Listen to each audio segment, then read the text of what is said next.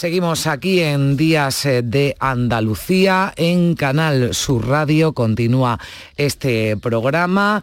Todos eh, hemos eh, sufrido dolor en algún momento de nuestra vida, de cabeza, de garganta, de estómago o de muelas, por una fractura o tras una operación. Pero ¿se imaginan o igual algunos de ustedes lo sufren, padecer dolor prácticamente a todas horas y todos los días? Dolor crónico. De eso se habla y también lo vamos a hacer nosotros en el Congreso del Dolor que se celebra en Valladolid y en el que participan un millar de profesionales. El dolor es una emoción que tu cuerpo crea para evitar cosas que son nocivas para ti. Lo dice el biólogo Arden Pataputian, que ha ganado este año el Premio Nobel de Medicina por su investigación sobre el dolor. Es necesario para sobrevivir porque nos alerta de algo peligroso por ejemplo, cuando nos quemamos, pero su apuesta es luchar contra el dolor crónico. Ese dolor, dice, no es útil, ese es el dolor que queremos suprimir, por ejemplo, en las personas que sufren dolor neuropático. Decía este doctor que tiene una historia, fíjense, con 18 años suyo de la guerra del Líbano, trabajó entre otras cosas escribiendo horóscopos y ahora ha desvelado uno de los grandes secretos de la vida humana, las proteínas que perciben la presión en la piel y en otras partes del cuerpo, unas moléculas denominadas piezos.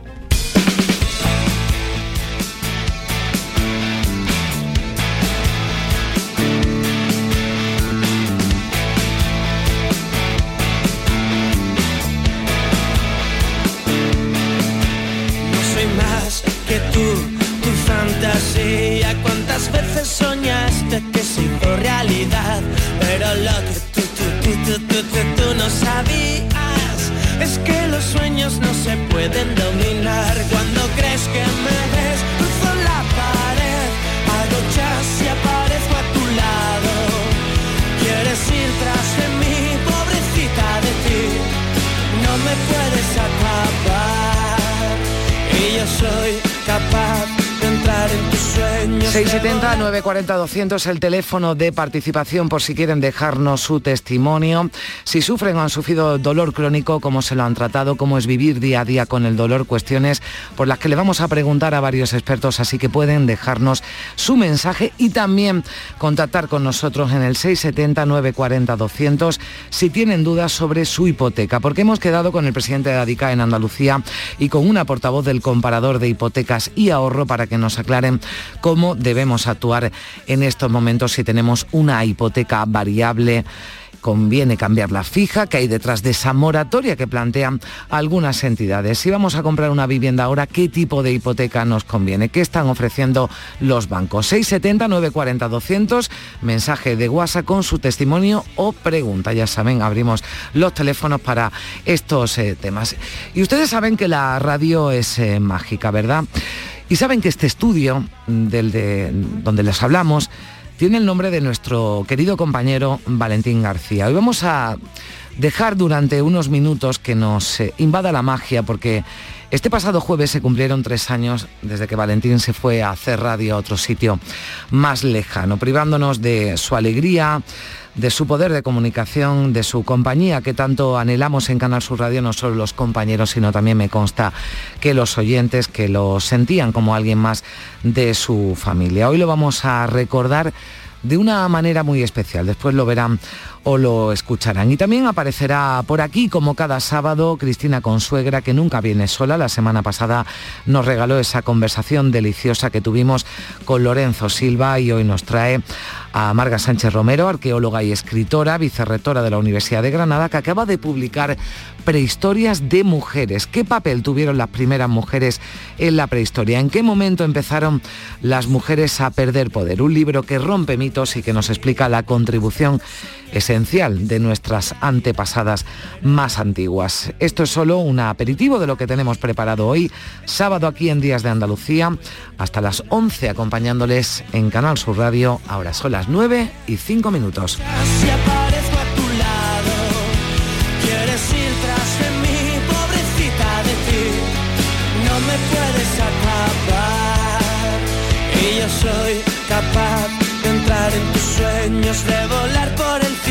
Caminar sobre el mar y de pronto hacerme de carne y hueso que tú me puedas acariciar.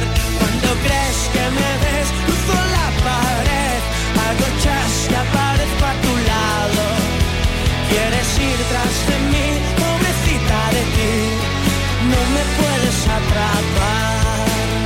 Si tal vez tú traes alguna invitada, se pone pesada y no te deja de paz. En Canal Sur Radio, Días de Andalucía, con Carmen Rodríguez Garzón.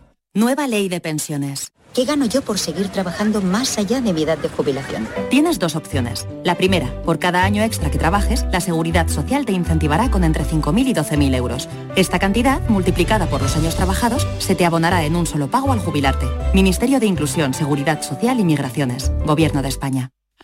Sabemos que tienes muchos planes y sueños por cumplir y en Cofidis queremos estar a tu lado. No esperes más y hazlos realidad antes de que las condiciones del mercado empeoren, suponiendo un mayor esfuerzo para ti. Sea cual sea tu proyecto, el momento es ahora. Llámanos al 900 84 12 15 o entra en cofidis.es para más información. Cofidis, cuenta con nosotros. Aquadeus, ahora más cerca de ti, procedente del manantial Sierra Nevada, un agua excepcional en sabor, de mineralización débil que nace en tu región. Aquadeus Sierra Nevada es ideal para hidratar a toda la familia y no olvides tirar tu botella al contenedor amarillo. Aquadeus, fuente de vida, ahora también en Andalucía. En Cofidis puedes solicitar hasta 60.000 euros sin cambiar de banco. Llámanos al 900 84 12 15 o entra en cofidis.es para más información. Cofidis, cuenta con nosotros. ¿Y tú? ¿Qué radio escuchas? Es el carrusel taurino de los domingos por la tarde. Yo prácticamente me llevo todo el día con ustedes, con Marilo, con cafelito y beso y lo de salud también lo escucho. El tuyo, me gusta la noche más hermosa. Canal Sur Radio, la radio de Andalucía. Yo, escucho Canal Sur Radio. En Canal Sur Radio, Días de Andalucía, con Carmen Rodríguez Garzón.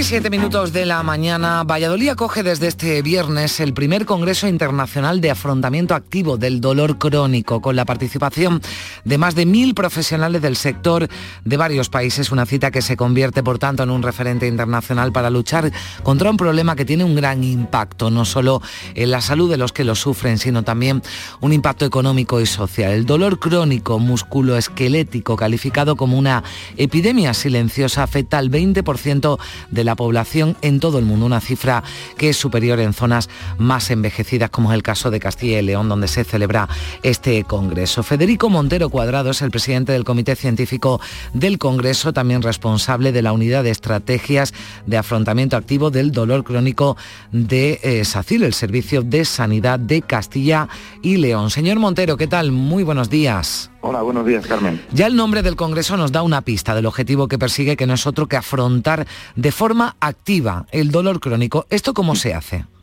Bueno, pues eh, en primer lugar que, que, en los últimos años la neurociencia ha hecho una auténtica revolución en los descubrimientos sobre la neurofisiología del dolor.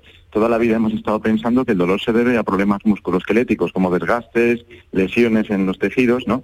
Y se ha demostrado que cuanto más dura un dolor, menos tiene que ver con el sistema musculoesquelético y más tiene que ver con alteraciones funcionales y estructurales del sistema nervioso. Entonces, eso ha sido una revolución, porque hemos estado toda la vida tratando los tejidos para el dolor crónico y ahora se ha visto que lo que hay que tratar es el sistema nervioso. Y nada mejor que uno mismo para poder resetear nuestro propio sistema nervioso.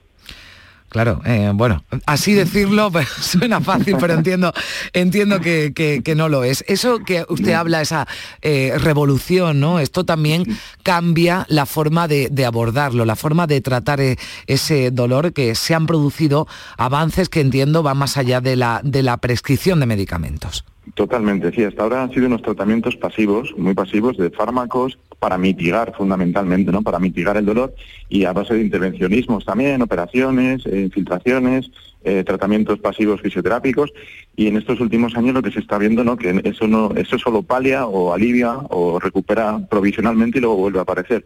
Lo más importante es que estamos viendo que ahora con el trabajo activo del paciente esto se puede estos cambios se pueden revertir y se pueden mejorar y eso ha sido la, auténtica revolución. Hmm. si le parece señor Montero explicamos qué se entiende por dolor crónico. Hablamos de podemos tener un dolor puntual pero cuando hablamos de dolor crónico de qué estamos hablando Dolor crónico, en, teoría, por definición, es aquel que son más de tres meses, eh, en principio, aunque también hay gente que tiene dolor crónico antes de los tres meses, y tiene que ver más con cambios que ocurren en el sistema nervioso central, no tiene que ver con lo que ocurre en los tejidos. Eh, un dolor agudo podría ser, por ejemplo, un esguince de tobillo, una fractura, una rotura muscular, ¿vale? Eso es un dolor agudo donde hay una lesión de tejidos, ¿vale? y eh, un dolor crónico ya no tiene que haber, ya no, suele haber ese tipo de problemas, ¿no? Ya tiene que ver más con lo de las, alteraciones del sistema nervioso, aunque haya empezado incluso por una lesión en los tejidos. Pero cuando más tiempo dura un dolor, menos tiene que ver con, con lo que ocurre en los tejidos y más tiene que ver con esas alteraciones funcionales y estructurales que ocurren en el sistema nervioso.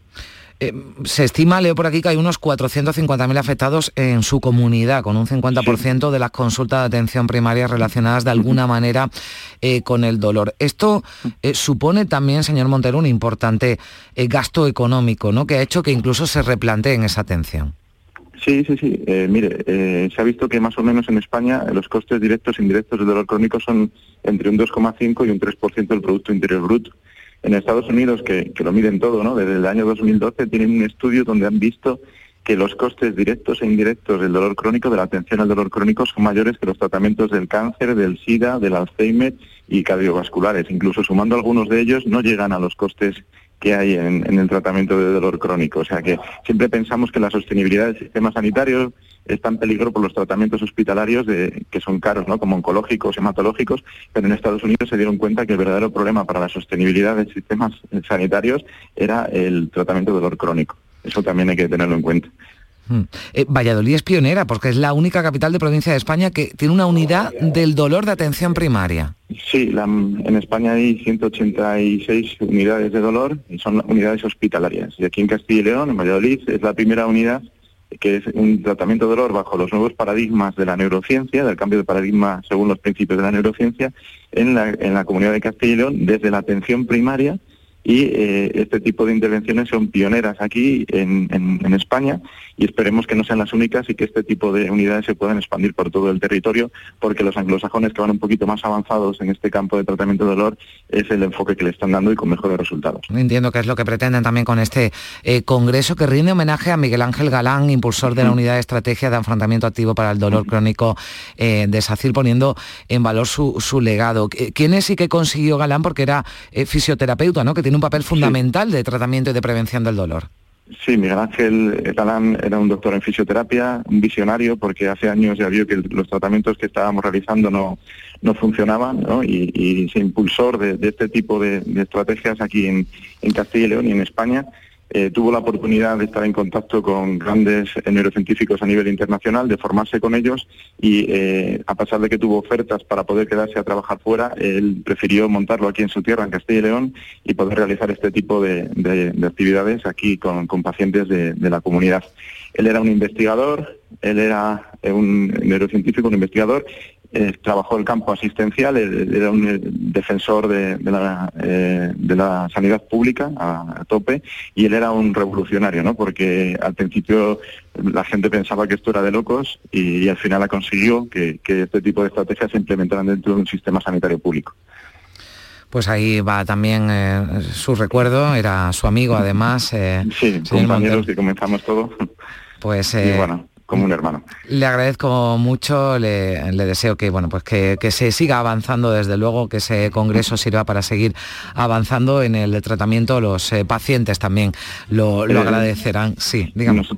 Sí, me, gustaría puntualizar que este es un congreso un poco distinto, porque mm. nosotros no es un congreso solo de profesionales, sino que es un congreso donde están presentes los pacientes, los gestores y los sanitarios, porque entre todos tenemos que intentar cambiar este problema, ¿no? Este gran problema como es el dolor crónico. Y, y la verdad que está siendo muy muy agradable ver cómo los pacientes son los primeros que empezaron el Congreso reivindicando con sus problemas, las asociaciones pacientes, y durante todo el Congreso están presentes y estamos eh, viendo sus inquietudes, sus reivindicaciones. Los gestores también están viendo lo que podemos aportar los sanitarios y entre todos podemos cambiar todo esto. Pues fíjense que nosotros hemos montado hoy aquí en Díaz de Andalucía casi, casi un mini congreso, porque además de usted vienen muchos más invitados que nos hablan, van a hablar del dolor, incluida también una paciente. Le agradezco mucho que haya estado con nosotros. Adiós, Federico. Gracias a ustedes. Federico Montero Cuadrado Y en este Congreso del Dolor de Valladolid participa Alejandro Luque, que es profesor de fisioterapia y director del Departamento de Fisioterapia de la Universidad de Málaga, investigador del dolor crónico que ocupa el sexto lugar a nivel mundial sobre dolor muscoesquelético por su más de 50 publicaciones. Señor Luque, ¿qué tal? Muy buenos días. Hola, buenos días. Bueno, enhorabuena, antes que nada, porque es usted toda una eminencia en este campo. Bueno, decir que es una eminencia con lo complejo que es el dolor, pero bueno, sí, llevamos trabajando un tiempo en investigación en la Universidad de Málaga y, y bueno, intentando aportar un granito de arena para, sobre todo, para que la ciencia avance y para que esto repercuta en el, en el paciente. Claro, usted lo decía, es complejo ¿eh? y, también para nosotros, pero estamos intentando desde todos los puntos de vista eh, eh, trasladar ¿no? todos esos avances, esa revolución ¿no? de la que nos hablaba el señor Montero, ese dolor ¿no? que ya no se centra tanto en los tejidos, en los músculos, sino en la neurociencia. Usted centra su trabajo y sus investigaciones en el tratamiento del dolor desde otra perspectiva, ¿no? Menos más ejercicio y autocontrol? Bueno, eh, realmente nosotros estamos haciendo investigación donde las guías internacionales nos están marcando el camino. Eh, como habrá dicho el, doctor Federico Montero, las guías internacionales para el manejo de ese dolor que no viene post-cáncer, que le llamamos el dolor de origen primario, donde no hay una, una causa aguda establecida, las guías internacionales de, manejo con los más altos estándares nos dicen que el abordaje de ese tipo de dolor en el paciente debe estar sustentado por un afrontamiento activo, con ejercicio, con entendimiento de ese dolor, lo que se hace en las técnicas de educación al dolor, y que por supuesto nos tenemos que apoyar en la farmacología, sobre todo en una primera fase, pero el grueso del tratamiento debe ser poner al paciente en el centro del tratamiento. Poner al paciente en el centro del tratamiento significa doble corresponsabilidad. Responsabilidad por parte del profesional sanitario de que su terapia va a ir en función del paciente, es decir, es el paciente con el relato de sus síntomas, con el qué me pasa, con dónde, cree, dónde pone el foco el paciente, que verdaderamente, qué es lo verdaderamente relevante para el paciente en su dolor. Por tanto, el, el, clínico se va a guiar mucho en el tratamiento por lo que le cuenta el paciente, pero también es un grado de doble responsabilidad el que el paciente es el autorresponsable de su tratamiento. Hay que hacerlo el ente activo en, en lo que le llamamos el encuentro terapéutico entre el profesional de la salud, o sea, el, el que sea, y el, y el paciente. El paciente tiene un grado de responsabilidad, tiene un grado de autocuidado que, debe asumir. ¿El, paciente se presta a ese tratamiento de ejercicio de autocontrol eh, que usted defiende o quiere medicamentos que le calmen el dolor casi de forma inmediata? Bueno, eh, esto, eh, la revolución científica ya, ya se ha producido hace años, eh, está mm, tardando en llegar, pero ya hace bastantes años que, que, esto se tiene bastante certeza de que este tipo de procedimientos funcionan. Lo que pasa es que a nivel cultural, a nivel de instituciones públicas, etcétera, sobre todo a nivel cultural, esto implica un cambio a nivel cultural. Es decir, hemos vivido viendo a nuestros familiares cómo resolvían un dolor, por ejemplo, de espalda, pues haciendo reposo, poniéndose calor, medicándose y no moviéndose. Y eso se ha transmitido de cultura a cultura, de familia a familia. Es lo que le, llamamos el, la influencia del medio social.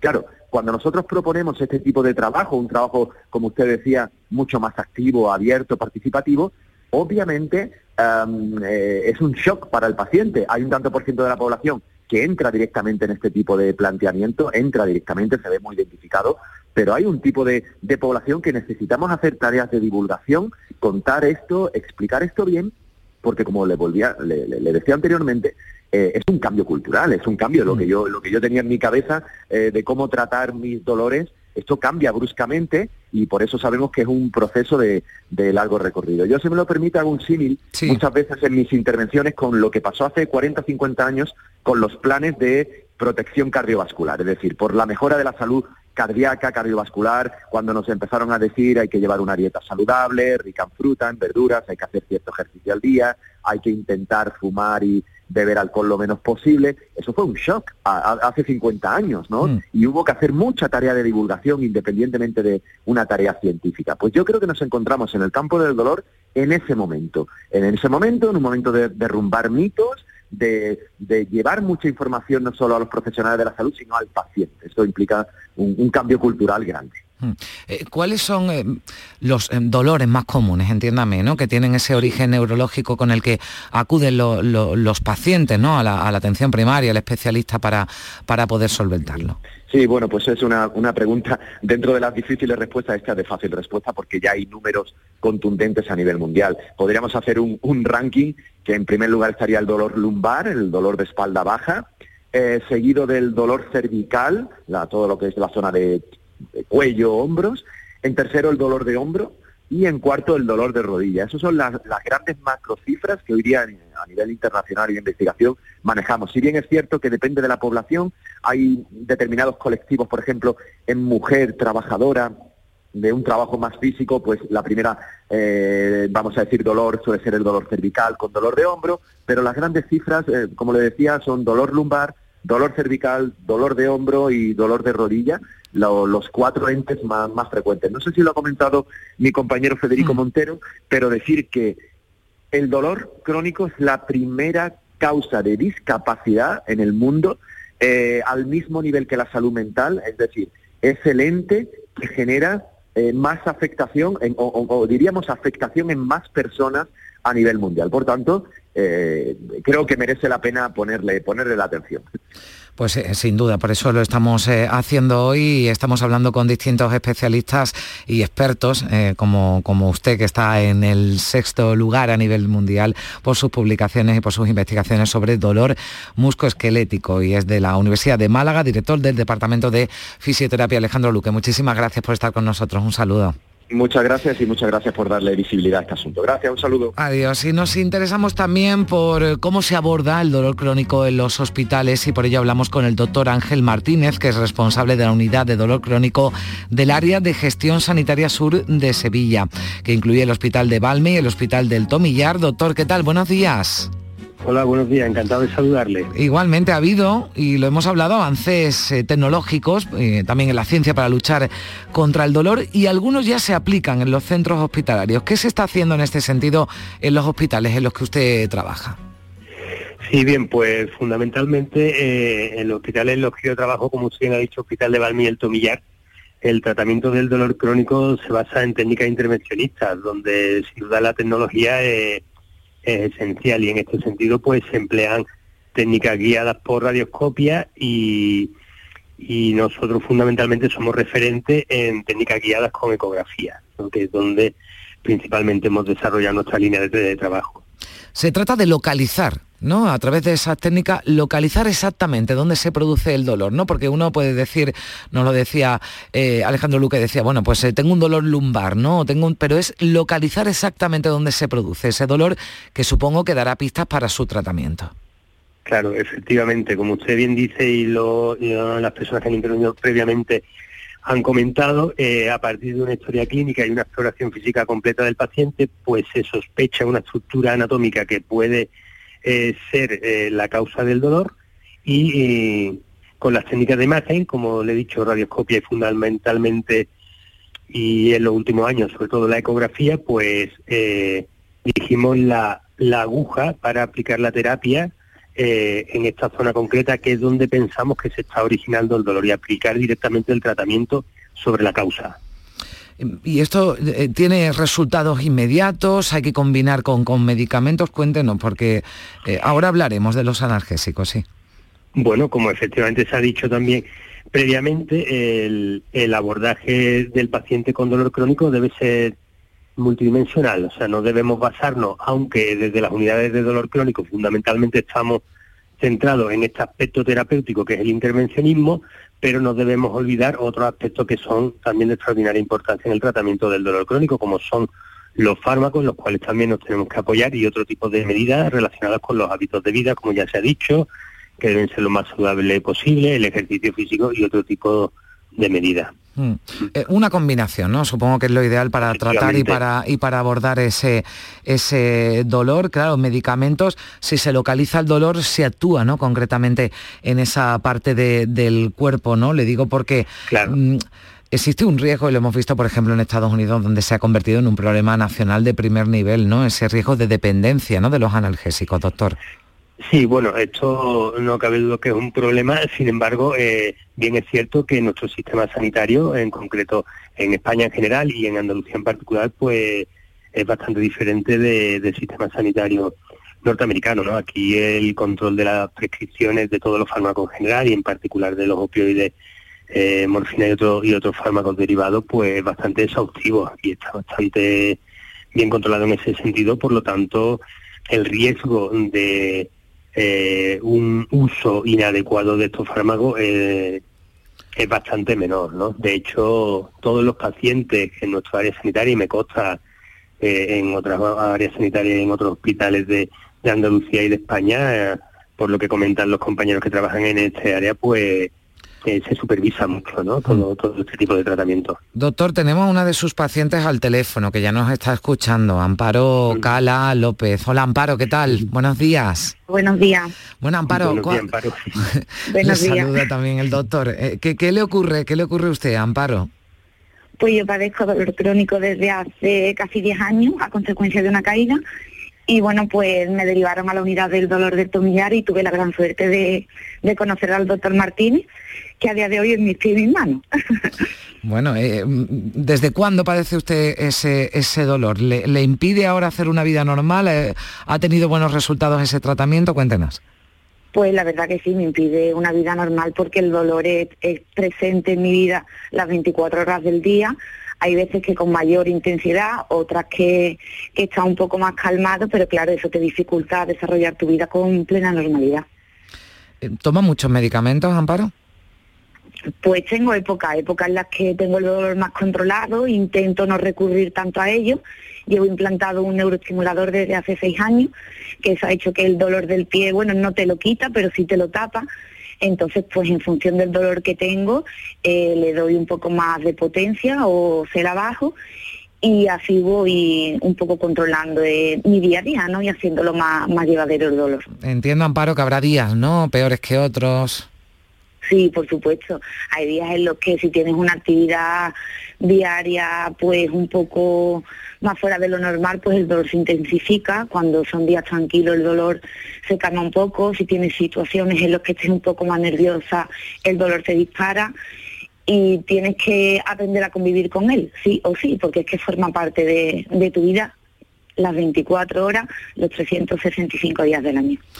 Pues le deseamos eh, mejoría, amparo, que, que, mejore, que pueda eh, llevar al menos una vida un poco más normal con ese, con ese dolor. Amparo Cala, que es eh, paciente del doctor Ángel Martínez, el doctor responsable de la unidad de dolor crónico del área de gestión sanitaria sur de, de Sevilla. A ambos muchísimas gracias por, Muchísimas por estar gracias. con nosotros. Un saludo. Gracias, Un muchas saludo. gracias. Un saludo.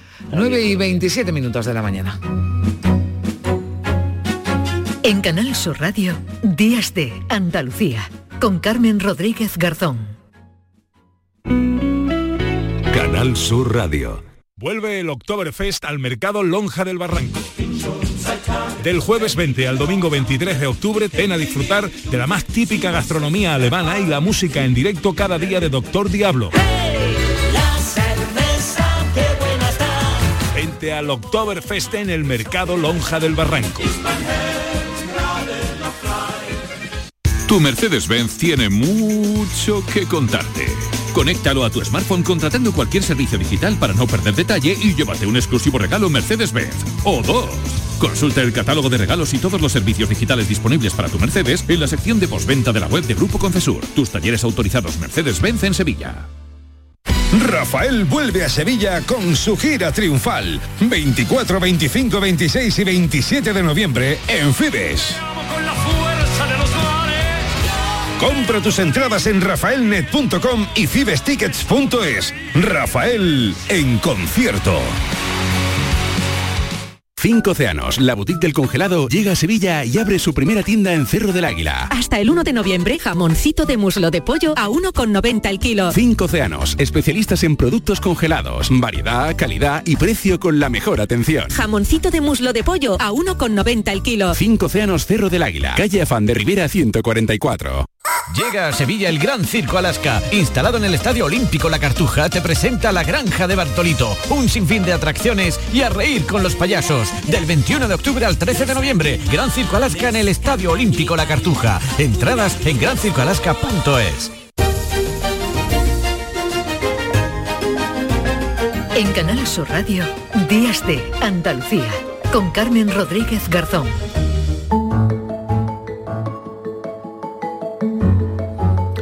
679 40 200. Ahí pueden dejarnos algún mensaje de WhatsApp. Ahora vamos a hablar de hipotecas. Hablábamos de dolor y seguimos porque dolor de cabeza es el que nos provoca la subida de precios de todo, de la luz, del combustible, de la cesta de la compra y como decimos eh, la hipoteca, que supone como media un 40% de los ingresos de una familia. Los tipos de interés se han disparado. Las eh, familias con dificultades Parece que podrían extender el plazo de su hipoteca hasta cinco años, una moratoria que la banca y el gobierno están ultimando, pero que no se ha cerrado todavía. Con esa vertiginosa subida del Euribor, que está ya al 2,7%, es lógico que muchas personas se hayan pasado, se lo estén planteando al tipo fijo, que era casi minoritario hace unos años. Pero es una decisión acertada. Si tenemos que firmar ahora una hipoteca, mejor fija que variable, puede seguir subiendo el Euribor? ¿Hasta cuándo y hasta cuánto? Pues lanzamos estas preguntas a nuestros eh, invitados. En primer lugar, a Laura Martínez, que es portavoz de iAhorro, comparador de hipotecas. Eh, Laura, ¿qué tal? Muy buenos días. Hola, muy buenos días. Bueno, aunque podamos aplazarlo un tiempo, hay quien no puede esperar para solicitar una hipoteca. Es el caso de una oyente que nos deja un mensaje. Dice, estoy en trámite para solicitar una hipoteca, pero mi banco, el Banco Santander, solo me la ofrece variable. ¿Qué me aconsejáis? ¿Qué le podemos decir, Laura? Que compare, que mire más bancos. ¿Por qué solo ha ido al Banco Santander? Ese es uno de los problemas que, que tenemos en España, que comparamos para comprarnos un coche, comparamos para comprarnos un teléfono móvil, pero para la decisión económica más importante de nuestra vida no se nos ocurre comparar. Yo lo que le diría a esta oyente es que compare, si quiere a través de un comparador como nosotros, pero que mire más ofertas, porque además el Banco Santander igual no es el mejor banco para ellas. Eh, eh, pero están ofreciendo, esto que nos dice es lo habitual, ahora tal y como está la situación, están eh, ofreciendo los bancos, como en este caso, solo hipotecas variables. Depende, depende de las entidades y depende de los perfiles. No es lo mismo tener un perfil, un perfil justillo que un perfil un poquito más holgado, ¿no? En el caso de los perfiles holgados, eh, no, suelen, no suelen tener problemas para encontrar una hipoteca fija. Donde nos encontramos algún problema es en los perfiles más, más justos, que van con ese ratio de financiación más justo. Por eso en esos perfiles incluso aún es más interesante eh, comparar y sobre todo si tienes claro que quieres una hipoteca fija para encontrar la entidad que te va a dar a ti la hipoteca fija. Por ponerte un ejemplo, puede que hmm. esta, esta oyente sea autónoma y esté yendo a un banco que no siente mucha atracción por los autónomos. Pero hay otras entidades que, por ejemplo, prefieren eh, trabajadores autónomos y les dan unas condiciones eh, mejores o diferentes a las de otros trabajadores. O sea, que compare y en esto entiendo que también deben hacerlo, por ejemplo, quien tenga una eh, hipoteca variable y quiera pasar a fija. Mm, se puede comparar, se puede cambiar, se puede subrogar, se puede cancelar y abrir una hipoteca nueva. Exacto. Es una persona que ahora tiene una hipoteca variable y que le esté subiendo la cuota del Euribor considerablemente, sobre todo aquellas personas que tengan revisiones semestrales o trimestrales, nosotros lo que estamos aconsejando es cambio de hipoteca a una fija o incluso a una mixta. Y claro, para, para encontrar esa mejor hipoteca, pues hay que comparar, hay que ir banco tras banco y, saber qué, entidad le da mejores condiciones para poder hacer este cambio con subrogación o cancelación y apertura de nuevo préstamo. Em, el consejo es cambiar ahora de si alguien tiene una hipoteca variable, cambiarla a fija o a mixta, como nos dice. Sí, sí, sí. Ahora mismo, si tienes una hipoteca variable, eh, lo que hay que intentar es ayudar a ahorrar a estas personas. Eh, todo el mundo se está apretando el cinturón con la cesta de la compra y, por qué no hacerlo en la hipoteca, que además, como comentabas, es el 40%, más del 30% de los ingresos eh, de una familia. Entonces, también es una opción muy interesante. Además, es un ahorro que no solo sería inmediato, sino que sería para los próximos meses y para los próximos años. Así que lo interesante es mirarlo. Además, el mirar eh, no cuesta dinero, el hacer la comparación es gratis, así que siempre te puedes quedar como estás. ¿Por qué no intentarlo y encontrar una hipoteca mejor y sobre todo que se produzca ese ahorro en las familias. Claro, preguntar no cuesta dinero ni, ni, buscar ni comparar, hay que dedicarle un poquito de tiempo, igual algo de, paciencia, pero, pero merece la pena, eh, nos dice Laura Martínez, portavoz de y ahorro. Eh, esto que se está eh, que ofrecen ya algunas entidades o que lo han propuesto algunas entidades, como el caso de, de CaixaBank, esas eh, moratorias que la banca y el gobierno también están ultimando, pero que no se ha cerrado todavía. Esa moratoria, le vamos a preguntar también a nuestro siguiente invitado, entiendo que hay que leer ¿no? la letra pequeña, no vaya a ser que por hacerlo nos vaya a salir después la hipoteca disparada. Es que lo que habrá que ver es cómo plantean esta moratoria, porque, por ejemplo, la moratoria que se planteó eh, durante la pandemia, que se planteó eh, algunas familias, lo que se hizo es eh, paralizar el pago de intereses, pero que eso se suma al final de la hipoteca. Entonces puede ser pan para hoy, hambre para mañana. Y no creo que a todo el mundo una moratoria sea la solución. nosotros creemos que, que la moratoria puede estar igual, puede ser interesante para ciertas familias, pero que se pueden buscar otras alternativas para otras por ejemplo, facilitando esto del cambio de, hipoteca y mejorando las condiciones del préstamo de las familias, porque al final la persona que tiene una hipoteca quiere pagar y el banco quiere cobrar. Pues hay que buscar un entendimiento para, que se cumplan estos dos, estos dos factores. la moratoria es retrasable. Entiendo que además, si, bueno, si todo el mundo, ¿no? Los oyentes que nos están escuchando, eh, el público en general, los que están pagando una hipoteca, mm, hay un movimiento, digamos, algo más masivo a la hora de, cambiar. Eh, esto también tiene consecuencias en el mercado, ¿no? Y en las ofertas que hacen los bancos. Exacto. Al final esto es como todo, oferta y demanda si ahora eh, los ciudadanos empiezan a moverse y quieren buscar el cambiarse la hipoteca, pues las ofertas bajarán. O sea, las ofertas serán mucho más interesantes porque los bancos lo que van a ver es que hay negocio ahí. Y más bien un poquito las perspectivas que, estamos viendo para el próximo trimestre. Eh, parece que se, va a ralentizar la compra-venta de vivienda, por lo que la hipoteca nueva eh, seguramente baje. Entonces es otra vía de negocio de, de que un banco le quiera robar a otro banco un, cliente, que además es un cliente muy interesante porque ya tiene un historial crediticio. Ya sabemos que este cliente con esta entidad ha pagado cinco años, ha pagado bien, eh, vemos sus condiciones laborales y vemos que son buenas, entonces es un cliente muy bueno para la entidad. Entonces ahí puede haber un negocio muy interesante que nos puede beneficiar a todos. Pues eh, ya lo han escuchado. Gracias Laura Martínez, portavoz de ahorro, comparador de, hipotecas. comparen y dediquen eh, tiempo por si pueden mejorar las condiciones de, su hipoteca en su propia entidad o en otra eh, distinta. Muchísimas gracias por estar con nosotros. Un saludo. Muchas gracias a vosotros. Fernando Herrero, presidente de ADICA en Andalucía. ¿Qué tal, Fernando? Buenos días. Hola, buenos días. Bueno, decíamos que lo de las moratorias eh, hay que leer, ¿no? La, letra pequeña porque eh, esto puede ser eh, pan para hoy y hambre para mañana, ¿no? ¿Qué plantean desde, desde ADICAE?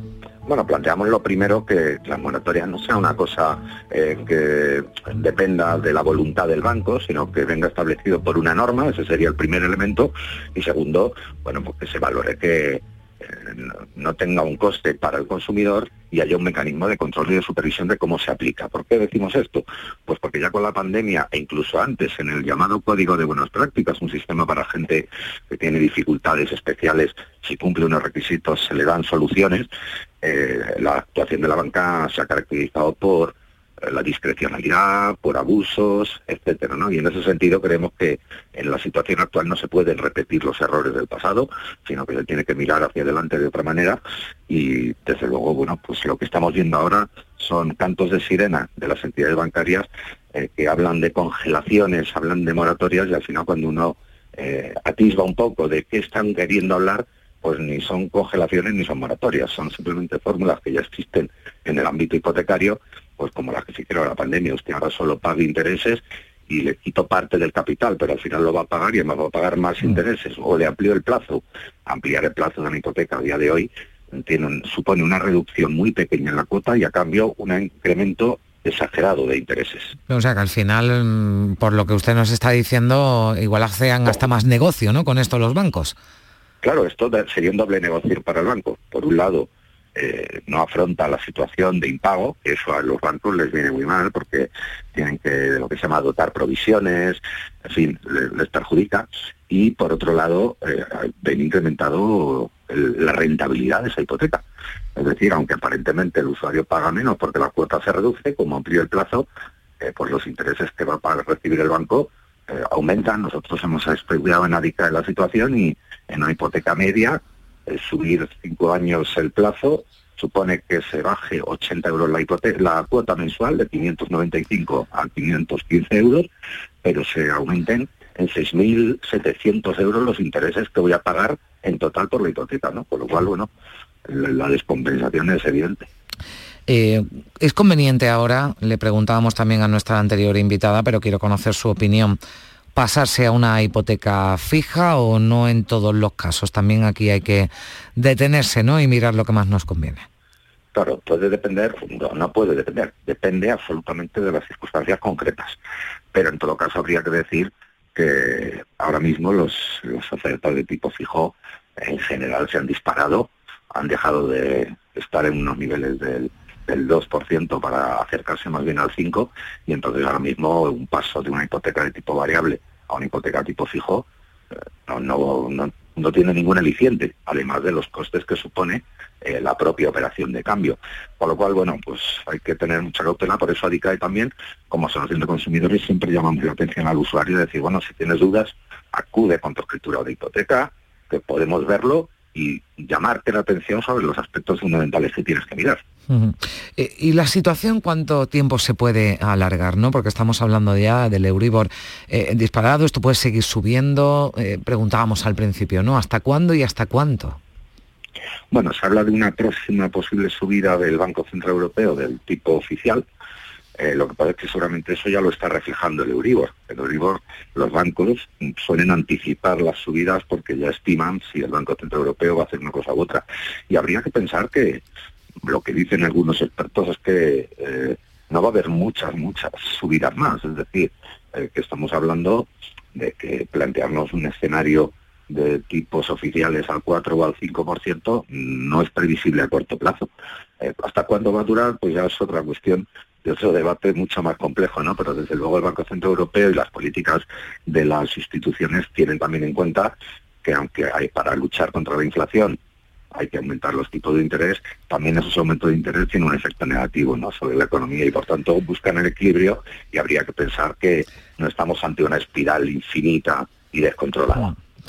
Pues le agradezco también Fernando Herrero, presidente de ADICA en Andalucía, que nos eh, haya dado su opinión, su punto de vista también en este asunto que sin duda mm, nos preocupa, nos preocupa a todos y además eh, es normal, ¿no? Y entiendo que haya eh, muchísimos andaluces que estén un poco perdidos, ¿no? Porque se escuchan muchos mensajes contradictorios, ¿no? Y también desde, desde los bancos, así que hay que pararse, hay que mm, informarse ¿no? y hay que comparar antes de tomar una decisión ¿no? que puede tener consecuencias más graves en el, en el futuro.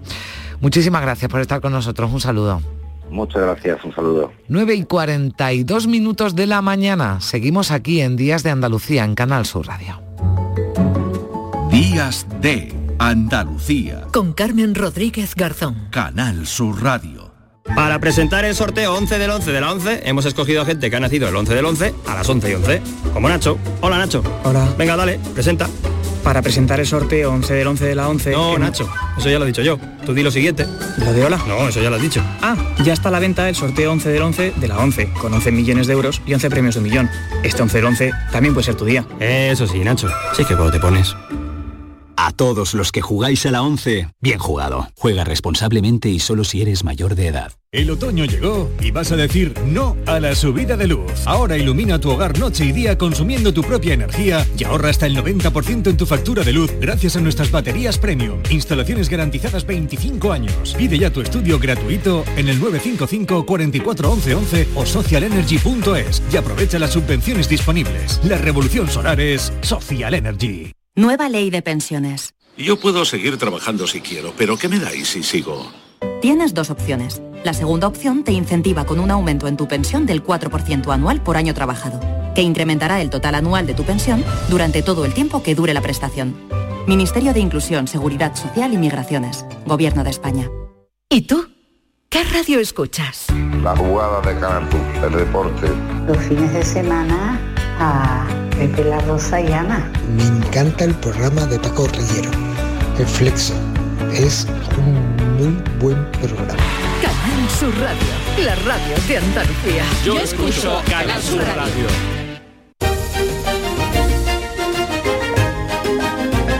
En Canal Sur Radio, Días de Andalucía.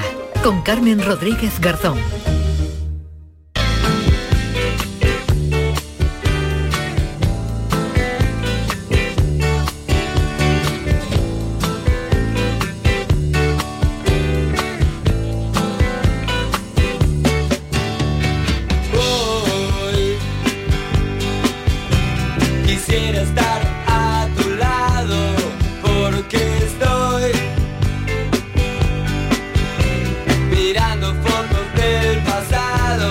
Valentín García le costaba despedirse cuando estaba a gusto, si podía se iba el último, pero pese a que luchó como un jabato durante casi dos años se fue pronto, muy pronto y ese no era su estilo. Así que hoy, recuerdan que les hablaba al principio de la magia de la radio, vamos a hacer una conexión interestelar. Hola Valentín, Hola Carmela, pues nada, bien, ¿cómo andas? ¿Cómo andas por ahí? pues a ratos ahí voy, Conociéndote haciendo de las tuyas, ¿no? pero con fuerza y con ganas de seguir dando por saco. Pues saco como el que le dabas a Humanes que no veas lo que te echa de menos. Yo puedo tener mil recuerdos de Valentín y vamos, no sé, sería interminable que yo me pusiera a hablar de Valentín, pero para el recuerdo último y definitivo con el que me quedo es el de la risa. Para nosotros la risa era innegociable. Pasara lo que pasara, al final acababa todo en risa y acababa todo en broma y acababa todo en comedia. Acabamos la tragedia, siempre la acabamos en comedia y nos servía de motivo de risa. Y ese es el recuerdo y la forma de vida que yo me quedo de él. Es que no te imaginas, Valentín, lo que se echa en falta tu alegría y tus bromas. que los que me conocen y han trabajado conmigo saben que yo lo que procuro es la sonrisa, la coña marinera, el pasarlo bien y el, y el trabajar a gusto con jaleo y con, y con risa. José Manuel de la Linde también te ha querido dejar un mensaje. Hola Carmen, Eh, nos pides que tengamos un recuerdo hacia nuestro querido Valentín y yo no puedo decir más que me acuerdo de él tres años después, día a día, porque el separador de mi libro de cabecera es su pulsera de Yo me curo, porque cuando me pongo mis zapatos me acuerdo cómo se metía con mis zapatitos de colores. Porque cuando voy a mirar el planning de los horarios de la radio, me acuerdo que me decía que era el único de la redacción que se sabía todos los horarios de, de memoria. Y porque él siempre está presente en nuestros días, no podía ser de, otra forma. Y, y todo esto, ¿sabe qué es lo mejor? Que nos provoca cada día, me provoca cada día una sonrisa, que me acuerde de él con una sonrisa. Esa es la mejor herencia que nos ha podido dejar. Iba a seguir siendo como soy, con toda mi intensidad, con todas mis ganas de ser feliz y de ver felicidad a mi alrededor.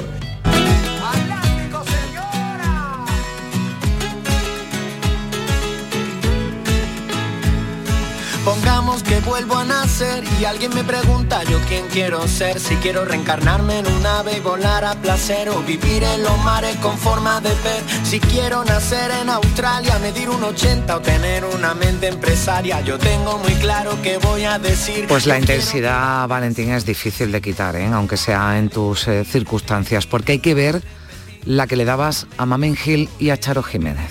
Aunque hay mil y una anécdotas y muchos recuerdos sobre Valentín, yo le echo de menos sobre todo por las mañanas tempranito, muy tempranito, los dos madrugábamos, cuando llegaba a la radio, como tengo estos malos pelos que tengo, él se, se acercaba así muy sigiloso a la mesa y me decía al oído, "Eh, saca el peine, saca el peine. Entonces él me, me peinaba. No te puedes imaginar, Valen, lo que echo yo de menos eso. Además, una cosa, era de los pocos que sabías además cuando iba a la peluquería. Como no me dura nada con estos pelos tan lacios, pero tú sí lo notabas. Y además me decía lo que me costaba.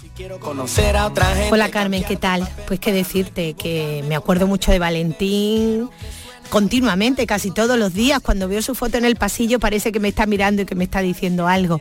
Pero sí es verdad que cada vez que voy con Mamen al servicio, recuerdo que se reía de mí porque yo le decía, Mamen, vamos a hacer pipí, y eso le una, una gracia tremenda. Me acuerdo también mucho de él porque tengo un collar rojo que me lo ponía mucho, me lo sigo poniendo, me encanta. Y me decía siempre, anda que no te ha salido bueno el collar.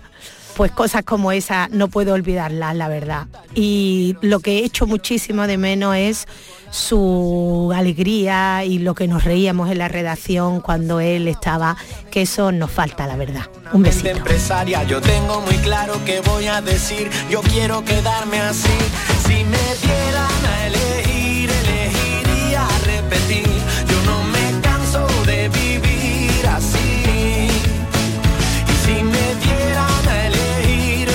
Bueno, y Marcos Barón, que aún no nos ha dado el premio de la Lotería de Navidad, Valentín, no te preocupes, pero que también ha querido participar hoy. Hola Carmen, soy Marco. Contar algo de Valentín tres años después ya, qué barbaridad cómo pasa el tiempo.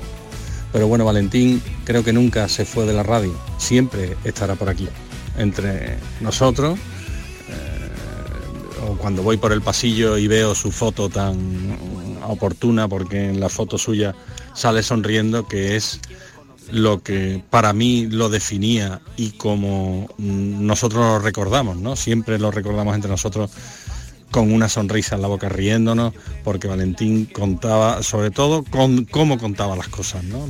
Y cómo decía las cosas. Entonces era imposible no sonreír a su lado.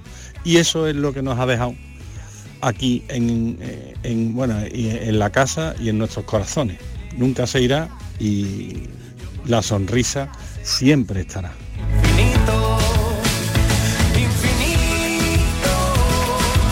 Y tu Carrasco, tu Inma Carrasco, que tampoco se lo ha querido perder, Valentín. Hola Carmen, ¿qué tal? Por aquí Inma Carrasco. Fíjate, ¿qué te puedo yo contar de Valentín? Pues imagínate, cuando él llegó a esta casa eh, empezó a trabajar en las madrugadas, yo trabajaba también en el turno de noche y a pesar del muchísimo trabajo que había en ese turno, siempre sacaba un huequecito, ah, un chascarrillo, para una guasa, para una broma, bueno, y también para para darnos a conocer sus múltiples e imposibles manías.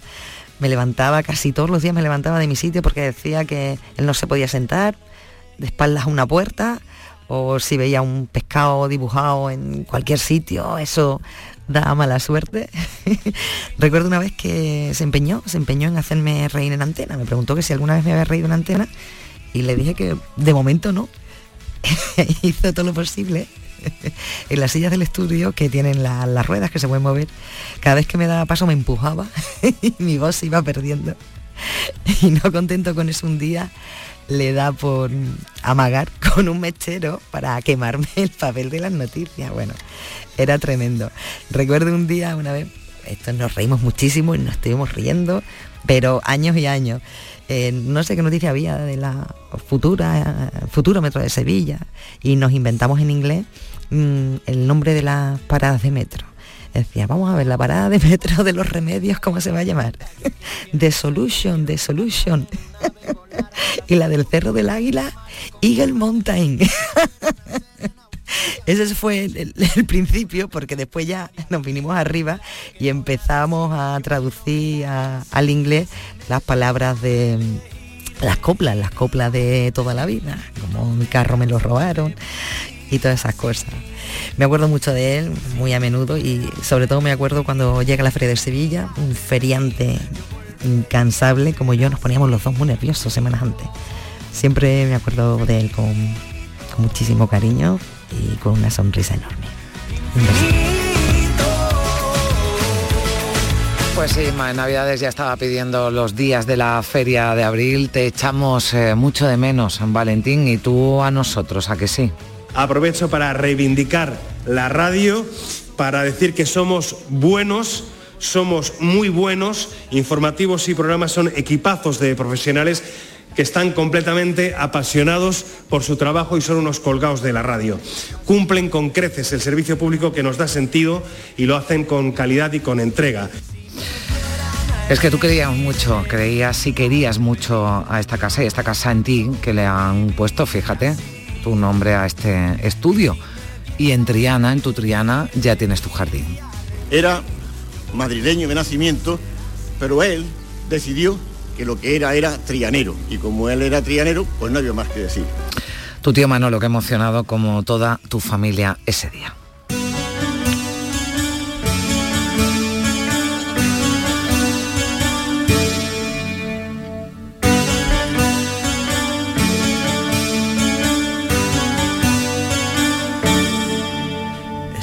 Vengo triste y tengo que decirte. Igual le tenían que haber puesto esta canción al jardín, este nombre, Jardín Prohibido, porque anda que no te gusta a ti, Sandro Giacobi, y también los chichos.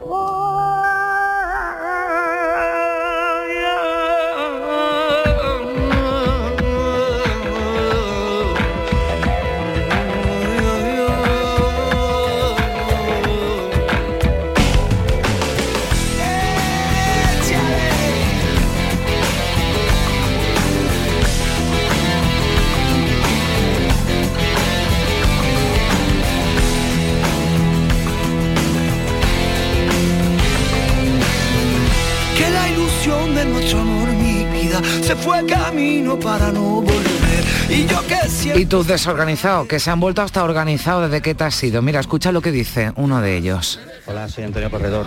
Bueno, de, de Valentín se pueden contar un millón de anécdotas, todas divertidas, se pueden escribir dos o tres libros. Eh, lo, lo pasábamos siempre extraordinariamente bien. Él, él me llamaba todas las semanas para preguntarme cuántos días quedaban para feria. Siempre, ¿eh? Siempre. Y yo le decía, 242, eh, 127, todo decía, eso está ahí ya. Dijera la cifra que dijera, eso está ahí ya. Él se veía pisando albero continuamente. Allí lo pasábamos siempre, siempre de lujo. Y como anécdota así también, bueno, eh, nosotros una vez al año comemos con nuestros amigos desorganizados en, en Palomares y planteamos el camino desde Sevilla a Mairena en metro y después, bueno, ya, ya Palomares. Pero a él le debió parecer mm, un mundo que él se plantó en el metro con, con una nevera de botellines. En fin, cuando llegamos nosotros al almuerzo, eh, entramos en merienda directamente. Estábamos todo el día riendo. Una maravilla, Valentín. Y nuestros oyentes que, que te quieren y que nos han dejado también mensajes en el 670-940-200, como este.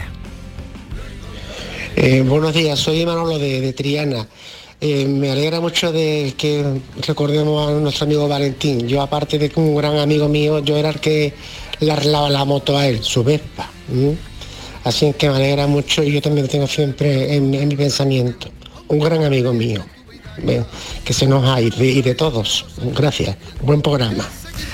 Pues gracias también a quien le arreglaba, bueno, anda que no quería Valentín a su, a su Vespa roja. Bueno, vale, que la conexión esta interestelar es eh, limitada y yo espero que no muy, no muy cara para que no me riñan. Esto todavía va un poquito para largo. Bueno, y nada, y que, eh, bueno, a triunfar esta temporada. Bueno, espero que tú estés muy bien. Un beso muy fuerte. Pues un beso al cielo y da recuerdos por ahí a Bernardo, a Juan Antonio, a Hugo, que ya llegaremos, pero que no, que no hay prisa. Hasta pronto, amigo, te queremos.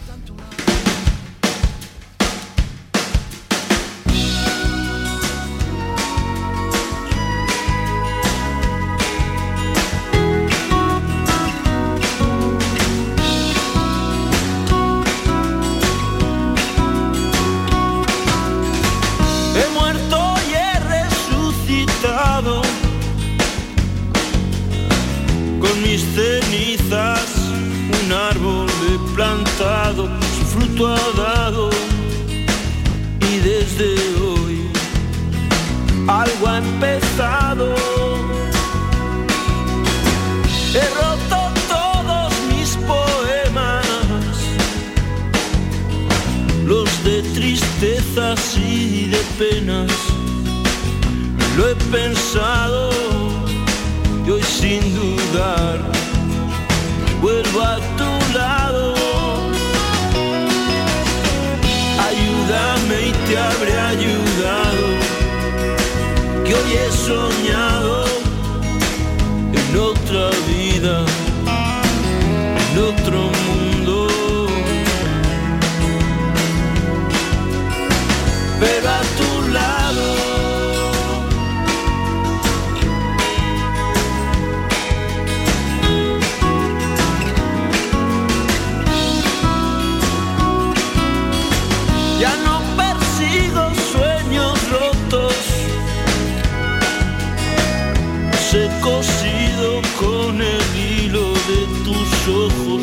cantado al son de acordes aún inventados.